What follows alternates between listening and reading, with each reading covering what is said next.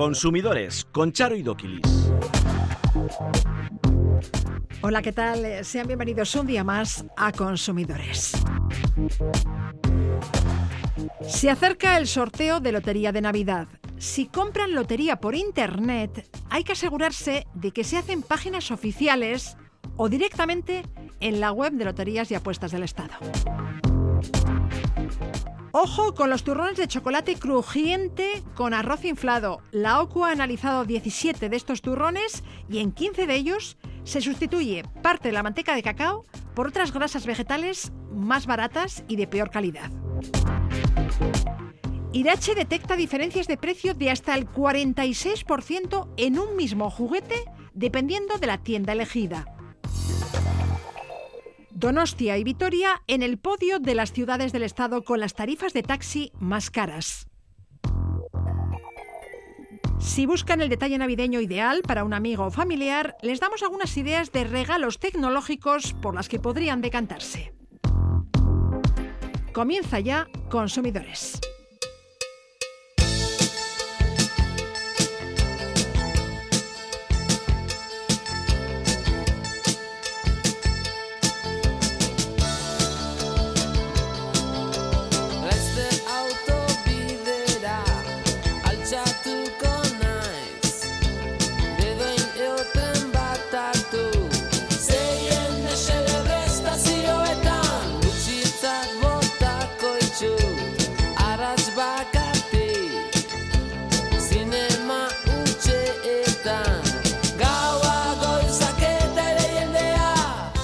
Según un estudio comparativo elaborado por Facua, San Sebastián y Vitoria son la segunda y la cuarta ciudad del Estado con las tarifas de taxi más caras.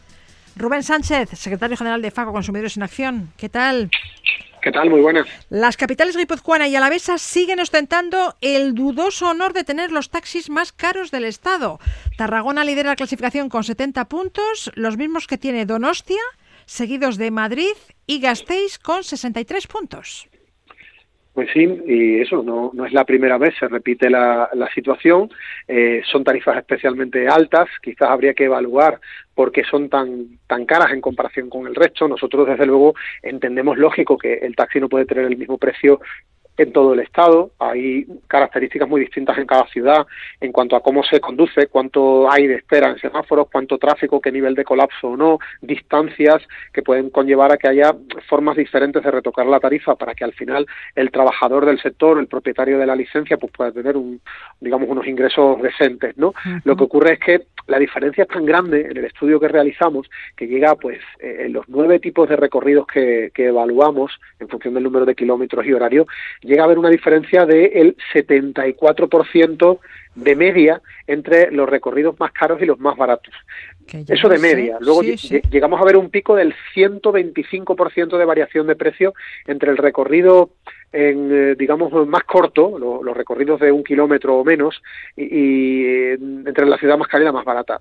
Ahí ya quizás el que haya una diferencia tan desproporcionadamente alta no estaría tan justificado utilizar el taxi en Donostia cuesta como mínimo 5,40 euros céntimos. Ese es el precio de la carrera mínima en horario diurno en la capital de Guipúzcoa. En Vitoria la tarifa de la carrera mínima de un kilómetro es de 4,35 euros céntimos. En Las Palmas de Gran Canaria la carrera mínima diurna cuesta dos euros Son 3 euros de diferencia con respecto a lo que nos cobran en San Sebastián. ¿Cómo se justifica esa diferencia tan abismal de precios? Efectivamente, es que no le vemos justificación. Eh, otra cosa es el número de trayectos donde hay una carrera mínima y, eh, eh, o, una, o digamos un, un, pago ínfimo que puede ser para el taxista el, empezar a, trabajar con ese cliente y, soltarlo muy rápido, puede decir esto no me renta demasiado, pero bueno, también hay otros trayectos que son especialmente interesantes, especialmente largos y que dan unos ingresos muy, muy importantes, ¿no? Eh, mm, ¿Qué porcentaje de casos de carrera mínima hay en una ciudad y en otra que pueda provocar que sea necesario que la carrera mínima sea más cara? Pues ahí no lo tenemos claro, desde luego, pero en cualquier caso también depende de las distancias habituales de uso del taxi en cada una de las ciudades y de la rapidez o no con la que se llegan a, lograr. Eh, en cualquier caso, eso nos va, no nos va a quitar la idea de que estas ciudades, las tres líderes del, ranking, Tarragona, San Sebastián y Madrid, son caras, son muy caras. Y eso. Eso provoca eh, que quizás el taxi no es atractivo para un porcentaje importante de, usuarios y debería derivar en que se retocarán las tarifas a la baja. ¿Y Bilbao y Pamplona son ciudades caras para coger un taxi? Bueno, pues eh, también depende de, eso, de si las vemos a la mitad de la tabla eh, y de repente mm, eh, evaluamos que la mitad de la tabla sería lo razonable, que no está muy claro, porque también va a depender de las características de la ciudad, podemos decir que sí, en cualquier caso, si nos vamos a, por ejemplo, Bilbao, tiene... Mm, en, nuestra forma de hacer el ranking 41 puntos. Tarragona, que es la, líder junto a San Sebastián, tiene 70. Pues está barato, eh, eh, entre comillas, ¿no? Porque está en la zona media-baja de la tabla.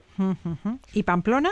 Pamplona estaría en una de las séptima posición aproximadamente, teniendo en cuenta que hay ciudades, como bien has dicho, que, que empatan puntos. Madrid y Vitoria tienen los mismos puntos, con lo cual compartirían eh, tercer puesto, cuarto Badajoz, quinto Teruel, sexto Lleida, séptimo Soria, octavo Girona y noveno Pamplona. Noveno puesto. ¿Han subido mucho las tarifas de taxi con respecto a 2021? Muy poco, muy poco si vamos al global, un 2%. Otra cosa es que hay ciudades donde ha habido una subida importante. En algunos casos está el 14, 15%, pero eh, en el global, si evaluamos la media de todo el Estado, hablamos de un 2% que está muy por debajo del IPC. Y aquí insistimos, eh, un taxi caro puede dar la sensación de que al menos le hace ganar eh, mucho dinero o unos ingresos decentes al taxista. Pero es que igual es lo contrario, que un taxi demasiado caro lo que provoca la idea al cliente, al consumidor, es de eh, no es atractivo, no cojo taxi. Incluso la VTC, si es una ciudad donde trae la, la VTC en competencia, es más atractiva para el usuario que el taxi. Y al pasarse de la raya en el precio, pues puede estar ayudando al sector del taxi a arruinarse, a que la gente no lo contrate. Hay que buscar el equilibrio, y más que nunca ahora, que ya tienen una competencia en ese sentido. A lo mejor no es una competencia específica, especialmente sana por el poder de esas multinacionales que están detrás de las VTCs, esa coexistencia que hay entre dos modelos, pues debe provocar también que se, que se mira muy bien cuál va a ser la tarifa, porque nosotros desde luego vamos a defender al sector del taxi por encima de las VTCs. Rubén, los taxis suelen aplicar suplementos o precios fijos para los trayectos con origen o destino a aeropuertos, estaciones de trenes y autobuses. ¿Esto es legal? Em, a ver, legal hasta el punto de que se aprueban ordenanzas municipales, pasa por comisiones de precios autonómicas, etcétera. Pero nosotros creemos que es excesivo, que es abusivo, que es inaceptable, que por ejemplo yo por ir desde mi casa hasta el aeropuerto tenga que pagar 25 euros, porque si fuera en un trayecto de taxi convencional, si no lo llamara aeropuerto, sino lo llamara calle tal, me costaría 5 euros porque vivo muy cerca del aeropuerto. Entonces, el que me cobren un fijo por ir a un punto concreto, no le vemos ningún sentido porque no está en una relación con nada, o sea, ni con calidad del servicio, ni con tiempo, ni con peligrosidad, con absolutamente nada. El taxista no pierde nada por llevarme al aeropuerto porque de hecho allí puede volver a cargar otro cliente si se pone en la cola de taxis que están en la estación. Un plus pues podría ser razonable quizás un pequeño plus, sobre todo cuando se sale desde el aeropuerto. Podría ser razonable, sería discutible, pero desde luego que me cobren una cuantía fija que encima me penalice si voy cerca, porque está claro que si vas desde el aeropuerto hasta el punto más extremo de la ciudad y eso te cuesta 25 euros, igual sales ganando, porque si no te hubiera costado 35, pero si vas muy cerquita, eh, pues no trae, no trae cuenta. ¿Y te pueden aplicar tarifas especiales durante determinados horarios de fin de semana? se pueden aplicar, claro, está aprobado en multitud de ordenanzas municipales. De hecho, hace unos años cambiamos nuestro protocolo de, de evaluación de trayectos incorporando el precio de fin de semana noche. Es decir, nosotros evaluamos horario día, horario noche, horario lunes a viernes horario festivos y fines de semana. Porque antiguamente en eh, la mayoría de ciudades nos encontrábamos con que el horario noche, la noche del lunes al viernes, tenía el mismo precio que un sábado o un domingo. Pero de repente en algunas ciudades empezaron a retocar la tarifa y esto fue convirtiéndose pues, en algo a imitar, por desgracia, y añadieron un extra más los fines de semana. Y no es lo mismo ir en un taxi un domingo, que cuesta más caro, que la noche de un miércoles, por ejemplo. Y del taxi al avión, Vueling canceló el domingo pasado un total de 76 vuelos por la jornada de huelga de tripulantes de cabina. Estos están llamados a parar todos los viernes, domingos y lunes hasta el próximo 31 de enero de 2023, además de los días 24 y 31 de este mes y el 5 de enero. Si nos vemos afectados por la huelga de tripulantes de cabina de Vueling, ¿a qué tenemos derecho, Rubén? Bueno, de entrada tenemos que partir de la idea de que una huelga es algo previsible, es algo inevitable, es algo evitable, hay negociación con la empresa y por tanto no se puede contemplar como una causa de fuerza mayor, ¿vale? No es lo mismo que si, no sé, de repente nos cae un meteorito que nadie ha visto eh, o nos invaden los extraterrestres. Eso es imprevisible e inevitable. Pero si lo que ocurre es una huelga, nos tienen que pagar una compensación económica, la compañía aérea. Eh, y esa compensación va de 250 a, a, 600 euros en función de la distancia del vuelo y por lo tanto si hay huelga y yo llego a destino más de tres horas tarde o hay una cancelación del vuelo que incluso provoca que, que, que ni vuelo, que me tienen que acabar devolviendo el dinero, eh, no solamente eso, no solamente recupero mi dinero o me reubican en otro avión, sino que yo recibo esa compensación. Igual que si se avería el avión, igual que si hay algún problema de salud de algún miembro de la tripulación que provoca que no les ha dado tiempo a llamar, pues yo que sé, a otro piloto y hay que esperar unas horas, todo eso es algo compensable al usuario, pues en el caso de una huelga de trabajadores de la propia aerolínea también sería objeto de compensación económica. ¿En qué circunstancias no tendrían que abonarnos nada? Pues una huelga de controladores, es decir, es personal ajeno a la compañía aérea que provoca que la compañía no puede volar y ahí sí que quizás la propia aerolínea nos podría decir que ella no tendría que cumplir con la obligación de compensarnos, más allá del ejemplo que te decía del, del meteorito, de la invasión mm, extraterrestre. Sí, que siempre, en todos los casos, aunque sea por esa causa imprevisible e inevitable, el caso de los controladores, sí me tendrán que devolver el dinero del billete y reubicarme en otro vuelo como alternativa y además, ojo, una cosa muy importante, si me pilla en una ciudad que no es la mía y tengo que pernoctar en un hotel, me tendrán que abonar el precio del hotel, también lógicamente el precio de la comida durante la espera, el transporte del aeropuerto al hotel y la vuelta, etcétera. Un último apunte antes de despedirnos. Tras las denuncias de Facua, 28 hospitales, clínicas y centros sanitarios privados de todo el Estado empiezan a facilitar teléfonos gratuitos. Y cuatro de esos centros sanitarios privados son vascos.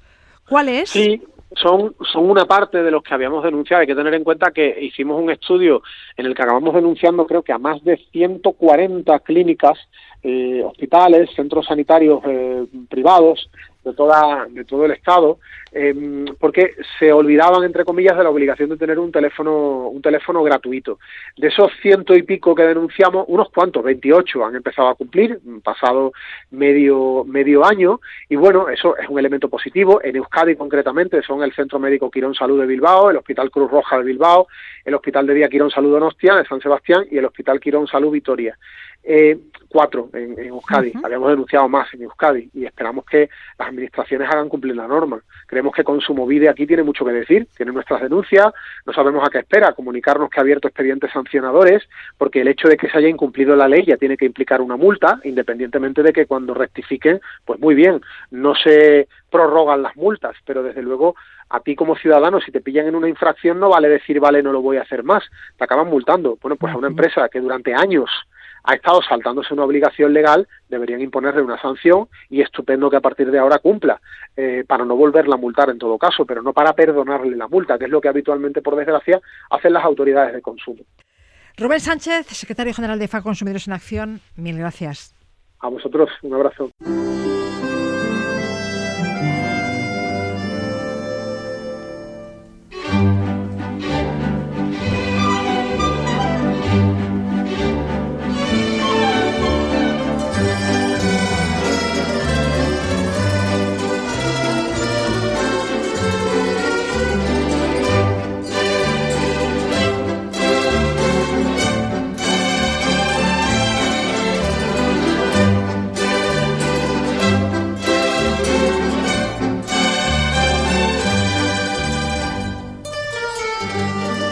En los días previos a la Navidad es costumbre compartir y regalar décimos y participaciones de lotería. ¿Cuánto se queda Hacienda de un premio de la Lotería de Navidad? ¿Dónde se cobran los premios? ¿Tienen fecha de caducidad los billetes? ¿Qué datos deben figurar en una participación para que sea legal? ¿Puede cobrarse el premio si el décimo está roto o deteriorado? Les damos algunas directrices para que en caso de que les toque la lotería no tengan que lamentar infortunios de última hora. Arancha López, asesora jurídica de la Asociación Vasca de Consumidores y Usuarios, ECACUP. ¿Qué tal? Hola, encantada. Además, un tema muy bonito, ¿verdad? Porque el que más o el que menos lleva un décimo o unas participaciones de algún número. Por cierto, si se compra el décimo por Internet, hay que asegurarse de que se hace en una página oficial de una administración de lotería autorizada, ¿verdad? Efectivamente, exclusivamente en los sitios autorizados. Entonces, para eso métanse ustedes en la página oficial de Loterías y Apuestas del Estado, que ahí es donde les aparece cuáles son eh, los sitios oficiales donde comprar sus billetes online. Bien. Si lo hacen, por favor, por Internet, guarden los correos relacionados y hacer capturas de la pantalla de todas las gestiones que hemos realizado, ¿vale? Para que luego no haya ninguna pega. De acuerdo, tomamos nota. Un décimo es un documento al portador y en principio el premio lo recibe quien lo tiene en su poder. Eso es. ¿Qué pasa si eh, pierdo o me roban el décimo? Ay, qué pena sería, en primer lugar, madre mía. Bueno, a ver, yo el consejo que, quedamos damos en primer lugar es, cuando ustedes cojan el, décimo, bueno, pues saquen ustedes una fotografía del décimo o una fotocopia, quédense con, eh, de alguna manera registrado, porque sí que es verdad que en el supuesto... Fotografía de las dos partes. Del anverso y del reverso. Eso es. Si nosotros tenemos una fotocopia, una foto del anverso y del reverso del billete, con más razón, pues puede facilitar el que si hay una persona que quiere hacer el cobro del mismo, pues eh, teniendo la policía ya todos los datos, resulta más sencillo el que al final el, nosotros podamos ah, eh, realizar el cobro del premio. Bien, si encargamos o intercambiamos décimos enteros, recojámoslos y paguémoslos antes del sorteo. Yo te lo encargué, ya, pero no me lo pagaste. Sí, claro, efectivamente, sí, sí. O sea, hay que recogerlo y hay que pagarlo porque si no, no hay la transacción correspondiente y por lo tanto ese décimo no era nuestro. Vayamos con las participaciones. ¿Qué datos deben aparecer en esas participaciones para que sean legales? Para evitar conflictos, es conveniente fotocopiarlo y que cada participante tenga una copia firmada con el DNI del que conserve el décimo y en ella que se indique que tal persona juega con ese número serie tal, fracción tal y sorteo tal y la cantidad de euros con la que jugamos, porque puede que no todos los jugadores inviertan la misma cuantía de dinero en esa jugada. ¿Mm? Eh, se nos puede enviar también una foto del décimo por email o por WhatsApp, pero puede ser eh, a ver, para, porque puede ser una prueba, pero deben de aparecer los datos de quién conserva el décimo, los participantes y de nuevo la participación de cada uno.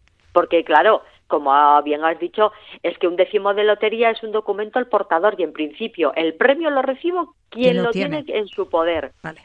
Hablemos de impuestos. Desde el 1 de enero de 2020, el mínimo a partir del cual se tributa son 40.000 euros. Correcto. Entonces solo tendremos que tributar si nos toca uno de los tres grandes premios. Efectivamente. La cuantía en este caso, como se ha aumentado el límite exento de impuestos, bueno, pues eh, solo tendremos obligación de eh, pago del impuesto cuando estemos a partir de los 40.000 euros. La retención se efectúa directamente por loterías del Estado, por lo que los agraciados ya cobran el premio neto. Efectivamente, cuando la entidad financiera nos, nos da nuestro, nuestro dinero, ahí ya va el descuento realizado. Vale. En el caso de que el décimo sea de varias personas, convendría identificar a los otros beneficiarios, ¿no? Porque si no va a parecer que estamos haciendo una donación, lo que obligaría al pago del impuesto de donaciones. Pagaríamos dos veces impuestos. Eso es. A ver, eh, para cobrar un premio compartido hay que identificar en el banco a cada ganador y el porcentaje de participación. ¿De acuerdo? Así, los bancos lo que hacen es abonar el premio en la cuenta de la persona que ya es titular de una cuenta en ese banco y que después repartirá según lo convenido.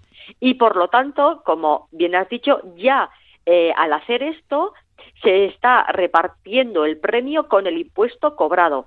Si no se hiciera, Claro, el problema que tenemos es que es una donación y evidentemente Hacienda va a venir con el impuesto de, donaciones y vamos a pagar dos veces.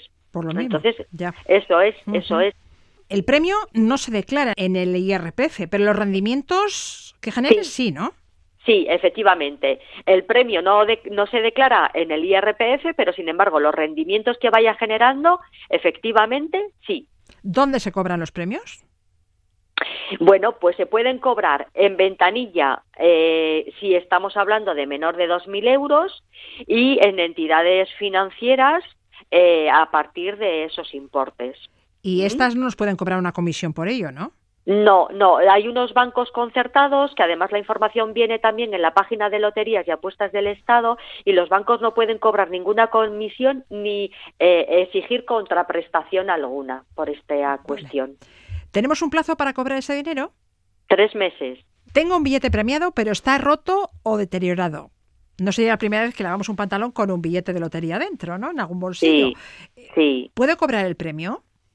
Sí, sí se puede cobrar, pero primero, como hemos comentado antes, bueno, pues hay que hacer eh, hay una hay que hacer por decir de alguna forma una validación de acuerdo entonces el que eh, vamos mm, si no está vamos eh, machacado machacadísimo pero bueno lo normal es que por eso yo he comentado que es importante cuando tenemos los décimos el sacar una fotocopia o el sacar una fotografía porque los datos por ejemplo pues de la serie etcétera, etcétera, vienen como más claros. Entonces, si el billete está bastante deteriorado, esto nos puede ayudar a clarificar la cuestión y loterías y apuestas del Estado al final puede eh, eh, resolver con más sencillez cuanto más datos tengamos. Arancha López, gracias por la información y salud. Gracias a vosotros y también salud. Agur.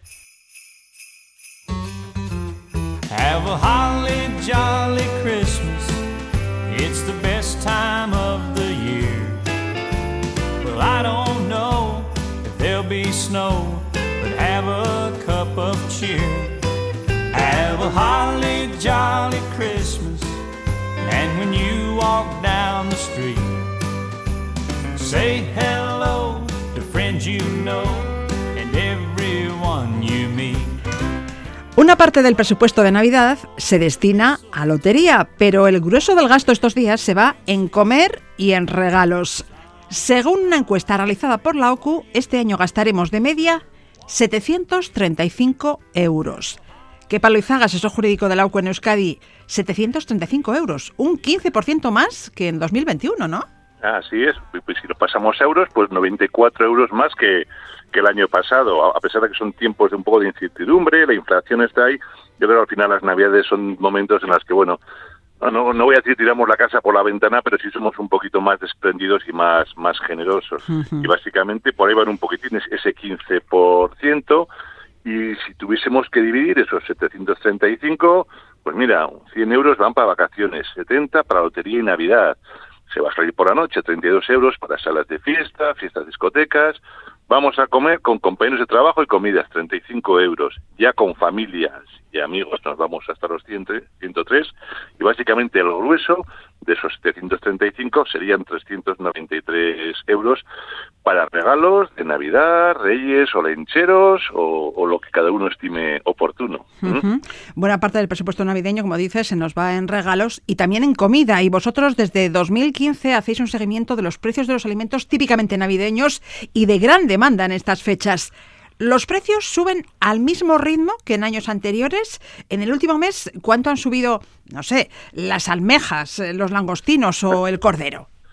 Pues mira, eh, nosotros, como tú bien dices, sacamos, por así decir, eh, un mes antes de las Navidades, sacamos como tres fotografías de precio. Cogemos 16 productos, pues los típicos, almejas, besugo, merluza, redondo, cordero, lubina, langostinos, bueno, todo este tipo de cosas que básicamente tenemos casi todos en las, en las mesas, ¿no? Entonces, hicimos una primera oleada de precios de esos 16 grandes supermercados. Aquí en Euskadi cayó el mercado de la Ribera a nivel de de comercio local, y ya eh, cuando empezamos en noviembre ya eran un 5,2% más caros que el año pasado.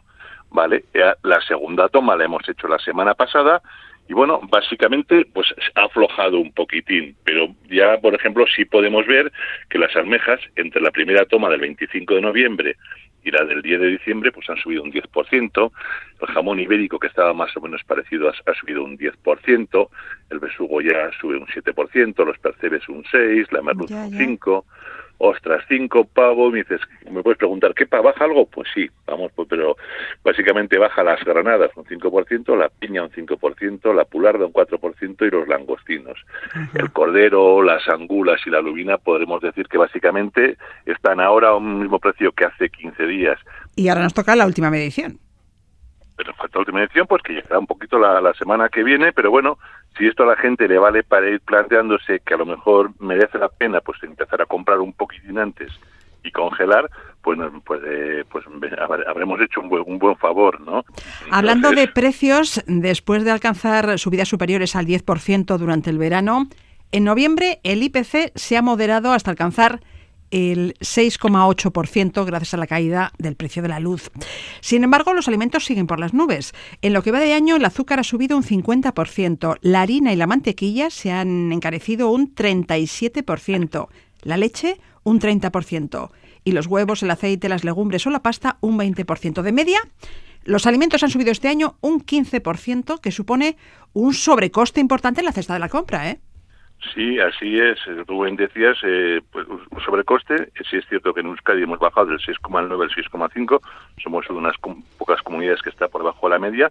Pero en Euskadi esa subida de alimentos anuales está en un, en un, en un 13,1%. Entonces eso, eso, es, eso es carísimo, porque se supone que la electricidad y el gas y todo esto está bajando, pero para que la inflación siga tan alta son los alimentos. Y todos los que has nombrado tú, son alimentos básicos. Tú no has hablado de grandes pescados ni de grandes caprichos, son los que todos tenemos en las neveras de casa. Y eso lo hemos cuantificado en un sobrecoste de, de 830 euros al año, solo en la cesta, en la compra. No estamos hablando ni de luz, ni de gas, ¿no? Sí, sí. Y eso básicamente pues eh, va a colocar a muchas familias en unas situaciones pues complicadas, difíciles de, asumir. Para poder afrontar precisamente la subida de estos alimentos básicos, solicitáis al gobierno que rebaje temporalmente el IVA de estos productos. Sí, a ver, eh, porque además pensamos que se puede hacer, pero no porque lo diga OCU, porque se, se, hace en otros países como Irlanda, en Reino Unido. Entonces, todos aquellos, eh, por lo menos una bajada temporal, hasta que amaine un poco el, el temporal, nunca mejor dicho, ¿no?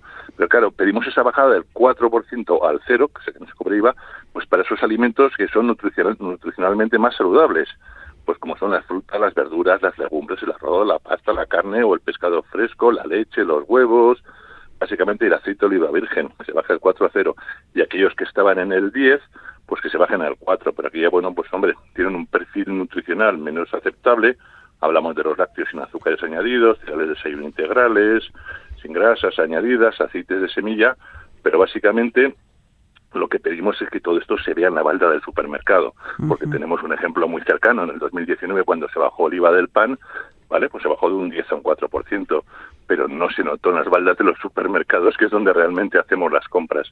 Es decir, que si se, se rebaja temporalmente ese IVA, que realmente se traslade a los, a los productos porque una de las cuestiones que, hay de fondo con esta bajada es que mucha gente que no se puede permitir comprar ciertos productos, al final va a comprar productos más baratos, porque son los que se puede permitir el bolsillo, pero generalmente estos productos sustitutivos pues son nutricionalmente mucho mucho peores. Entonces hay que tener un poquitín cuidadito con ello. Asimismo, demandáis cheques de alimentos para las familias más vulnerables, ¿no? Sí, así es. Eh, ah, Por pues si no se puede tomar esta medida o no, pues hombre, pedimos que con carácter eh, urgente, pues cualquier tipo de administración, aquí la lanzamos a todos, a gobierno del Estado, gobiernos autonómicos, y diputaciones, pues que eh, cree una especie de urgentemente pues un sistema de cheques de alimentos pues para esas familias que están en situación más más vulnerables sobre todo, por ejemplo, ahora en ese momento en Navidades, pues aquellas que tienen menores menores a porque vamos a ver, entendemos que esto no es una cuestión temporal del mes de diciembre o del mes de enero, pues por desgracia, pues estos precios se van a mantener bastante más elevados mientras se mantengan elevados los precios de la energía. Y para acabar, una alerta. Ojo con los turrones de chocolate crujiente. 15 de los 17 analizados por OCU sustituyen parte de la manteca de cacao por otras grasas de inferior calidad. Sí, sí, así es. Fíjate, ahora tocamos el, el lado dulce de, del momento. Hemos cogido 17 esos turrones, bueno, de, de esos de chocolate crujiente, que se supone que son de, arroz crujiente, pero básicamente hemos comprobado, por ejemplo, que no se trata de arroz, sino que se trata de un extrusionado de harinas de arroz, maíz, sal y están inflados con aire. Y sobre todo lo que tú, lo que tú comentabas, básicamente sustituyen la, la manteca de cacao por las grasas más baratas, aceite de girasol, de palma, manteca de karité, ¿Cómo tapamos esa falta de manteca? Pues bueno, podemos añadirle aromas y sobre todo azúcar. Azúcar en cantidades industriales, hasta un 50%. De esos 17 que hemos testado, pues 15 son bastante bastante malos. claro, prácticamente el 50% de ese turrón es azúcar. Una bomba, por muy goloso que seamos, una bomba y nada bueno para la salud. No ¿Mm? Lo tendremos en cuenta. Qué palo y zagas, eso jurídico de la Euskadi. Gracias por la información. Hasta la semana que viene, que será Nochebuena. Pues, pues, aquí nos encontraremos casi en vísperas de Nochebuena. Un saludo a todos. Un abrazo.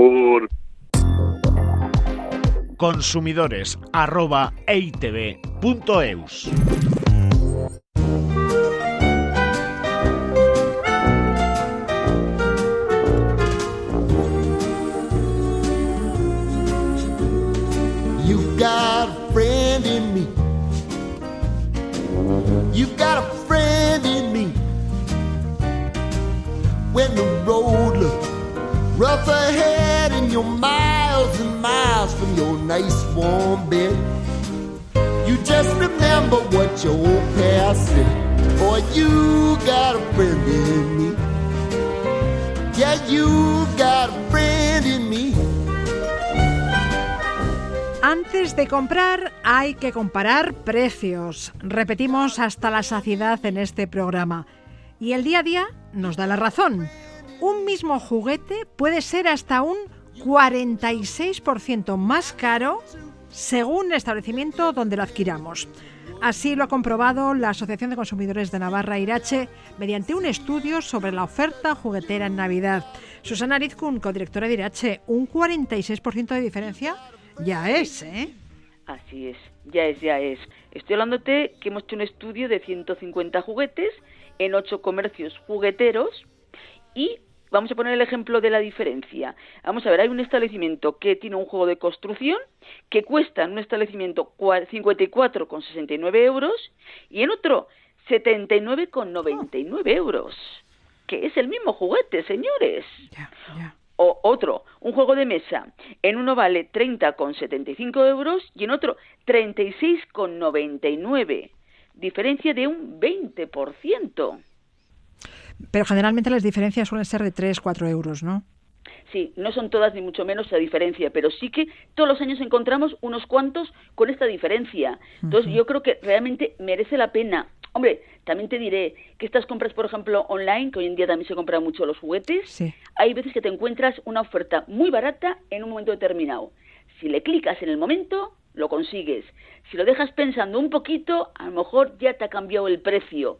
Pero bueno, yo diría cuidado también, porque a veces clicamos por, porque es mucho más barato y a lo mejor estamos entrando en alguna página poco segura o también el producto que queremos no es tan exacto y como no lo hemos leído y lo hemos leído tan corriendo, corriendo, corriendo, pues luego acabamos comprando algo que, no, queremos. Nos interesa.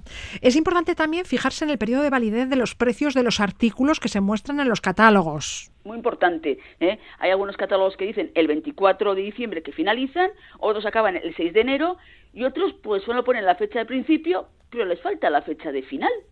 Entonces esto confunde al ciudadano. ¿Qué pasa? Que la publicidad vincula y les obliga. Si en un catálogo se ofrece un juguete a un precio, nos tienen que cobrar ese precio, a no ser que se haya pasado el periodo de validez de esos precios, claro y si te dicen, es que no hay en este momento, bueno, pues pídalo otra vez porque a mí me interesa ese, producto, porque yo lo quiero y ustedes lo tienen puesto en el catálogo. Entonces realmente me lo tienen que vender. Y eh, como consumidor puedes exigir por ese precio en esas fechas. Cuidado que lo que decías, por esas fechas. Si te cambian la fecha y realmente ha finalizado ya el catálogo, pues te puede cambiar lógicamente el precio, con lo que cuidado. Ya. Y ojo también a los descuentos. Algunos catálogos publicitan rebajas en el precio de hasta el 65%, pero ese descuento no se aplica al momento, sino en futuras compras. Te obligan a seguir gastando. Así es. Eh, es una manera de, bueno, de vender, es comercial total. Eh, te dicen, te vamos a hacer un descuento de un 20, un 30, un 40. Y dices, Pero en la próxima compra, ya. Así es. Luego en pequeñito ya te dicen que la próxima compra que realices ahí tendrás ese descuento en los productos que tú quieras o te van a dar un vale para una fecha determinada para que puedas comprar. Entonces, seguir consumiendo. Es marketing por parte de ellos y tú como consumidor tendrás que valorar si te compensa o no, porque en el fondo te obligan a comprar en establecimiento luego posterior y el descuento realmente en el juguete en ese momento no lo tienes. En muchas ocasiones miras el precio de un artículo en internet y dices, uy, qué barato. Pero ¿cuánto nos va a suponer el envío de ese artículo? Igual si sumamos los gastos de envío al precio del juguete, la oferta no es tal.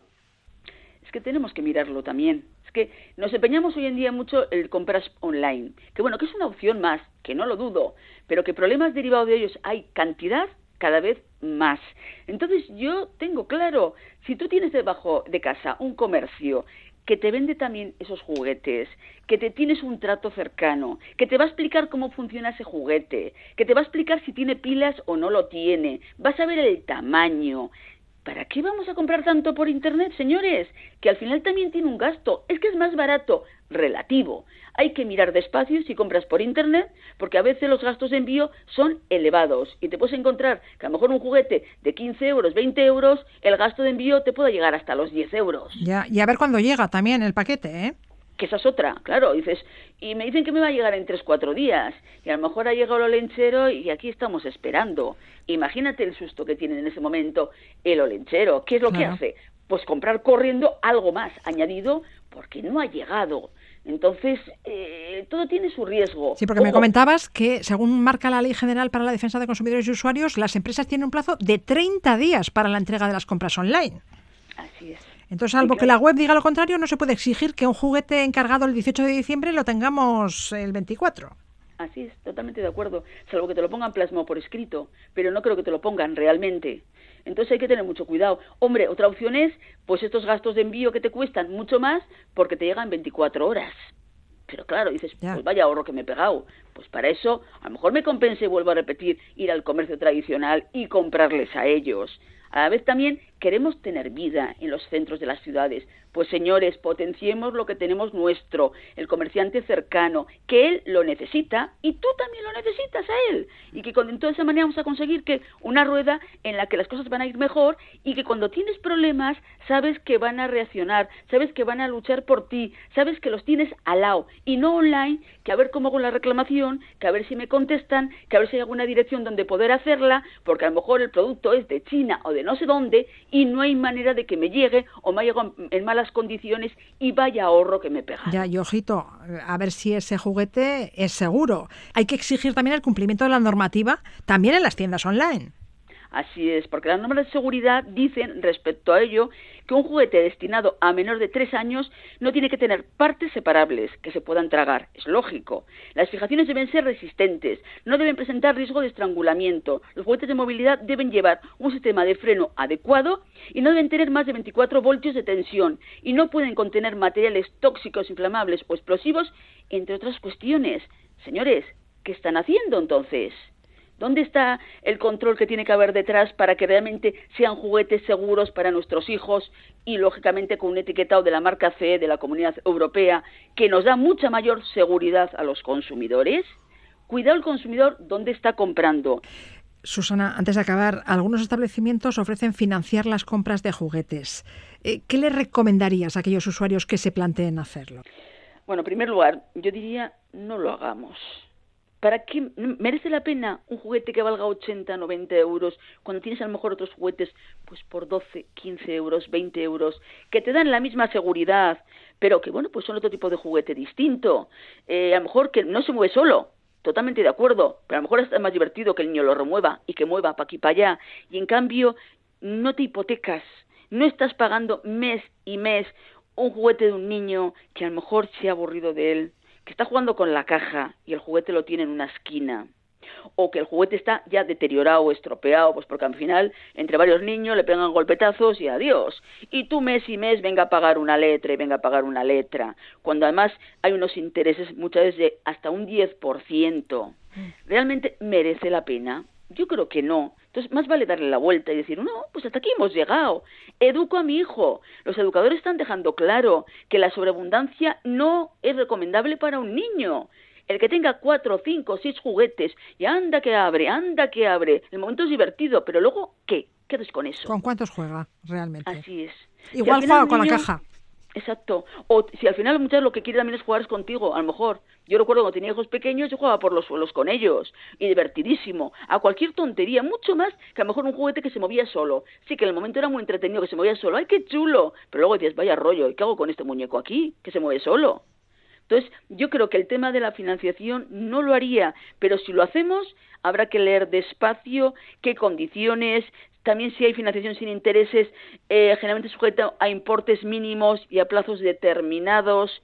También hay veces que te encuentras que ese comercio te da la opción de la financiación, pero es una contratación de un crédito con sus comisiones de mantenimiento, etcétera. Con lo que leamos despacio esa letra pequeña, veamos qué tipo de interés nos pueden cobrar y sobre todo valoremos si hay necesidad o no de gastar 100 euros en un juguete, cuando mi economía a lo mejor no es para 100 euros y en cambio puedo gastar 20 o 30 sin hipotecas, sin encontrarme con un préstamo detrás que estoy pagando, pagando y pagando y que no merece la pena.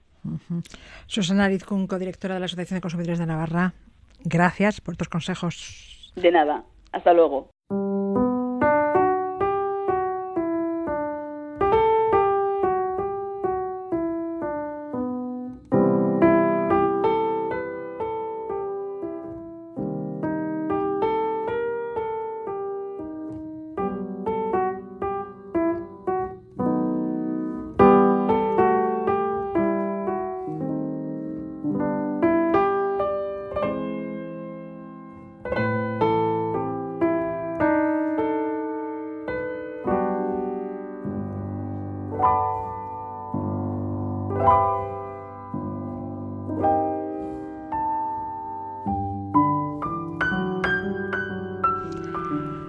Ay, los regalos. Qué quebradero de cabeza supone encontrar el regalo perfecto. Si buscan un regalo tecnológico original, en los próximos minutos les ofrecemos ideas y sugerencias. Yuri Kenner, bienvenida. ¿Qué tal? Muy buenas. Nos traes dispositivos para todos los gustos y de todos los precios. Utilizando este último criterio, ¿qué nos propones por menos de 50 euros?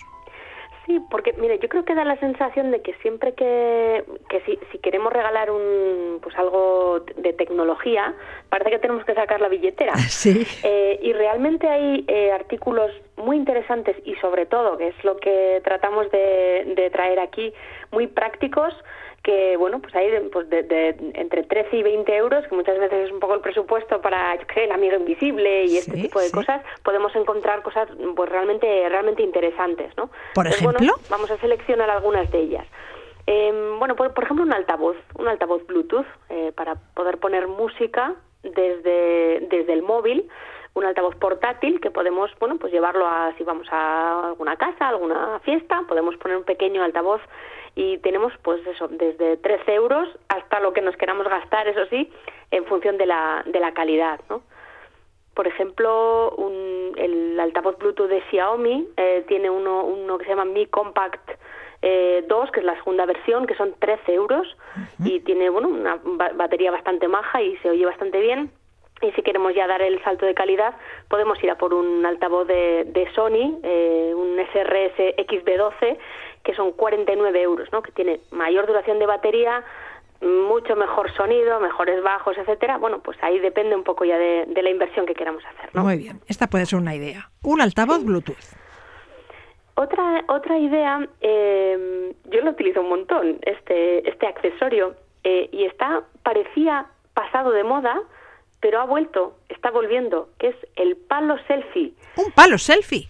El palo selfie que hace unos años, bueno, estaba súper de moda, pero estaba ya de capa caída, ha vuelto, porque además eh, los palos selfies de ahora tienen también, como en la parte de abajo, la posibilidad de, abrirlo para hacerlo como si fuera un trípode. Entonces, para fotos, eh, de, ya no solo selfies individuales, que eso yo creo que estirando el brazo más o menos todos podemos apañar bastante bien, pero para fotos de grupo eh, es un accesorio que viene súper, súper bien y podemos encontrar, bueno, pues en los más sencillos, eh, pues desde unos 10 euros al palo selfie de Xiaomi, que son 20 euros, que tiene además también un, mando a distancia para poder hacer la foto, ¿no? Nos encuadramos bien todo el grupo ahí y ya tenemos ahí, eh, bueno, pues la foto ya para, para el recuerdo, ¿no? Para enmarcar. Sí, sí. Y un regalo muy práctico son también las baterías portátiles para cargar el móvil cuando estamos fuera. ¿En qué debemos fijarnos? qué necesarias son estas baterías, eh, sobre todo eso cuando, como comentabas, cuando pasamos mucho tiempo fuera, ¿no? Tenemos que fijarnos, bueno, pues como es para llevárnosla por ahí, eh, sobre todo en el tamaño y el peso, eh, la capacidad, es decir, si con una carga vamos a poder, por ejemplo, llenar todo el móvil o una, o una cantidad importante de la batería del móvil, y cuántos puertos de carga puede tener. Es decir, que en la misma batería podamos conectar varios dispositivos, ¿no? que puede ser eh, varios móviles o el iPad o lo que sea, ¿no? Eh, también es interesante saber si tiene carga rápida, eh, si tiene indicador de batería, para, porque las baterías hay que cargarlas también cuando, cuando estamos en casa, eh, y una recomendación que, puedo hacer es eh, una, una, batería que se llama pues de Xiaomi también, Xiaomi Redmi, que tiene cuatro puertos USB, o sea, podemos cargar cuatro móviles a la vez y ronda los 20-22 euros. ¿no? Está muy bien. Es, una, opción Bueno, realmente muy, muy interesante. ¿no? Otro regalo tecnológico mm, asequible mm, son los auriculares inalámbricos. Es un básico para muchos tipos de personas. Hubo un momento en que parecía que volvía la moda de tener auriculares de esos grandotes, incluso para ir por la calle con ellos puestos. Sin embargo, ocurrió lo que suele ocurrir. Una marca importante, como en este caso Apple, lanzó al mercado unos auriculares pequeñitos, de los de meter en la oreja, inalámbricos, con un estuche de carga precioso y muy fácil de usar, y se revolucionó el mercado. Sí, sí, así es. Pero bueno, ahora el mercado está un poco revuelto también entre estos pequeños y también esos grandotes, ¿no? Que se ponen encima encima de la oreja. Pero sí, esta opción siempre es eh, bueno, pues un, regalo también muy muy práctico, eh, sobre todo bueno, pues para tanto escuchar música, podcasts eh, o para hacer llamadas pues cuando vamos mm, por la calle, en el, en el tren, en el tranvía o cuando, o cuando viajamos, ¿no? Es un regalo muy, muy útil, además normalmente ya tienen eh, una batería que dura un montón y ya nos podemos olvidar de ello, ¿no? Eso, eso de estar ahí cargando que me he quedado sin batería eh, ha pasado ya, ha pasado ya la historia, Y a los amantes de la domótica, ¿qué les podemos regalar? Bueno, pues para lo, el llamado hogar inteligente, bueno, pues enchufes inteligentes, bombillas inteligentes que, para poder encender y apagar tanto luces como dispositivos, pues o desde el móvil o programándolos, una báscula digital conectada, eh, conectada, Xiaomi tiene también una bastante interesante que ronda los 13 o 15 euros, Em, y luego, bueno, para los amantes del deporte y de la actividad y la salud, bueno, pues una pulsera de actividad también es un regalo que no pasa de moda. Hace ya unos años que están entre nosotros, eh, van bajando los precios y subiendo las prestaciones y sigue siendo sin duda uno de los regalos estrella de todas las navidades. Estas pulseras que miden las pulsaciones, los pasos que damos, la calidad de nuestro sueño. Eh, y no hace falta gastarse mucho dinero para adquirir una, ¿verdad? No, eh, bueno, hay desde unos 25 30 euros están pues los de Xiaomi, de, de Huawei, eh, los, las pulseras Honor también son de, elevadísima calidad y ya pues por precios yo diría que ya asequibles, ¿no? Es, es un dispositivo que empezó con, con unos precios bueno, pues que eran difíciles de, asumir porque estaban más vinculados quizá a un reloj inteligente que podían hacer muchísimas más cosas, pero hay unas más sencillas y más que suficientes, pues a precios, eh, bueno, creo que más asequibles para los bolsillos. Una alternativa original a la pulsera de actividad son los anillos de actividad, pero son más caros que las pulseras, ¿no? Sí, son más caros. Eh, y bueno, es verdad que, por ejemplo, para medir el sueño quizás sean un poco más cómodos, ¿no? Porque igual lo de dormir con una, una pulsera de actividad, hay mucha gente a la que no le resulta muy cómodo. El anillo pues tiene muy bien para llevarlo durante todo el día, pero también en el sueño y suelen suelen ser un poquito más elevados, ¿no? Y además tienen eh, algunas funcionalidades un poco más limitadas por la eh, carencia, por ejemplo, de pantalla, ¿no? Dependemos siempre del móvil eh, para hacer, bueno, pues las consultas que, necesitemos, ¿no? Al, anillo. Así que, bueno, para probar si nos sirve, yo me inclinaría más por la La pulsera. También podemos regalar un altavoz inteligente. Sobran ya los comentarios sobre este tipo de dispositivos. Es un altavoz que se maneja directamente con la voz. ¿Qué tiempo hace? Pon una alarma a las no sé qué hora. ¿A qué hora tengo que salir de casa para llegar a tal sitio a tal hora? Eh, pon la calefacción a 19 grados. Enciende las luces del salón. Vamos, una maravilla. Sí, todo lo complejo que queramos hacerlo, ¿no? Podemos programarle un montón de cosas, cada vez hay más dispositivos que se conectan a, estos altavoces inteligentes, igual que ocurre que ha ocurrido con el resto de, elementos tecnológicos, han ido bajando los precios, ¿no? Y ahora los eh, pues los más básicos que ya tienen unas funcionalidades muy avanzadas, bueno, pues parten de esos 23, 25 euros, como por ejemplo el Amazon Echo Dot o el Google eh, Nest, Mini, ¿no? Son, son altavoces inteligentes muy interesantes. Y si queremos dar eh, un paso más en este tipo de, de, bueno de, tecnología no de altavoces inteligentes podemos ir a un asistente con pantalla no que además de decirnos el resultado de lo que le hemos eh, comentado o preguntado por voz también podemos visualizarlo no en la pantalla vemos eh, pues el tiempo, la previsión del tiempo, podemos poner fotos, videoclips, eh, en fin, y el, salto de, de, presupuesto, bueno, pues nos podemos ir hacia los 40 euros, ¿no? Por ejemplo, el de Amazon, el que se llama Echo Show, pues es un artículo muy, muy interesante con pantalla y que quizá a alguno le, le resulta más útil, ¿no? Que, que solo con la voz. Ya. Y también podemos regalar una pequeña impresora semiportátil para imprimir fotos directamente del móvil. Sí, mira, hay una cosa que a mí me encanta sacar fotos con el móvil, pero se, se pierde un poco, pues esa, ¿no? La, eh, guardar el recuerdo, ¿no? En papel, ¿no? Esas fotografías en papel. Eh, y siempre echo de menos, ¿no? Eh, la posibilidad de, imprimirlo. Por, por supuesto que podemos ir a algún sitio a imprimirlas, a una tienda, etcétera, eh, pero luego se nos olvida, ¿no? Ya tengo que meterlo todo en un pin, que voy al móvil, ah, es un poco, es un poco lío. Estas impresoras son súper interesantes porque la podemos llevar incluso en la mochila. Hay unas muy, muy pequeñitas que se conectan prácticamente todas ya de forma inalámbrica a nuestro móvil eh, y tienen ya un software para que podamos elegir, incluso editar las fotografías eh, para imprimirlas en ese mismo momento, ¿no? Qué maravilla. Eh, hay distintos tamaños de papeles, ¿verdad? que casi siempre van a ser tirando a pequeñas, pero para tener ese recuerdo, para dar a alguien con quien nos hemos sacado la foto en ese instante o lo que sea, bueno, la verdad es que es, una, es un artilugio eh, pues bastante interesante y hasta ahora relativamente desconocido, ¿no? ¿Y caro? Bueno, pues aquí sí que eh, damos ese salto de los, de los 50 euros y, por ejemplo, si cogemos la, impresora de, de Xiaomi, ronda los 60 euros eh, o la Kodak Step, que son unos 80 euros. ¿no? Ambas tienen batería integrada, eh, lo que nos permite, pues es lo que decía, pues llevarlo, llevarlo en la mochila y poder sorprender a alguien ¿no? imprimiendo la foto en ese momento. Y si ninguna de estas ideas nos convence, siempre podemos adquirir una tarjeta regalo. Sí, todos los servicios tecnológicos, eh, bueno, pues se, han ido actualizando a esta a esta situación que nos puede ocurrir, que nos quedemos sin ideas y podemos dar pues vales de regalo de todas estas cosas que tienen o cuotas mensuales o hay que eh, pasar por caja, ¿no? De manera digital, como puede ser un vale de regalo de Netflix, de Spotify, de Amazon, ¿no? De estos servicios podemos regalar un mes, dos meses, tres meses de, suscripción o un vale de Amazon, que bueno, pues ahí normalmente siempre encontramos alguna cosilla, ¿no? Con lo que podamos canjearlo. Iruri Kenner, gracias por estas ideas. Confiemos en dar con el regalo perfecto. A ver, eh, no es fácil, eh, ver a ver si si con estas ideas podemos ayudar un poquito a nuestros consumidores. Mucho bat. Aur.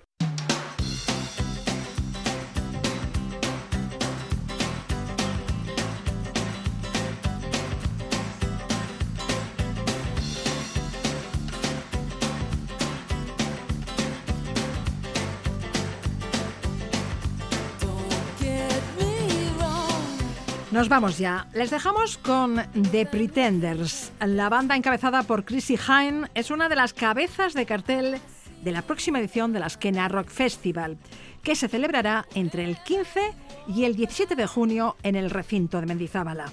Datornastre arte, ondo San.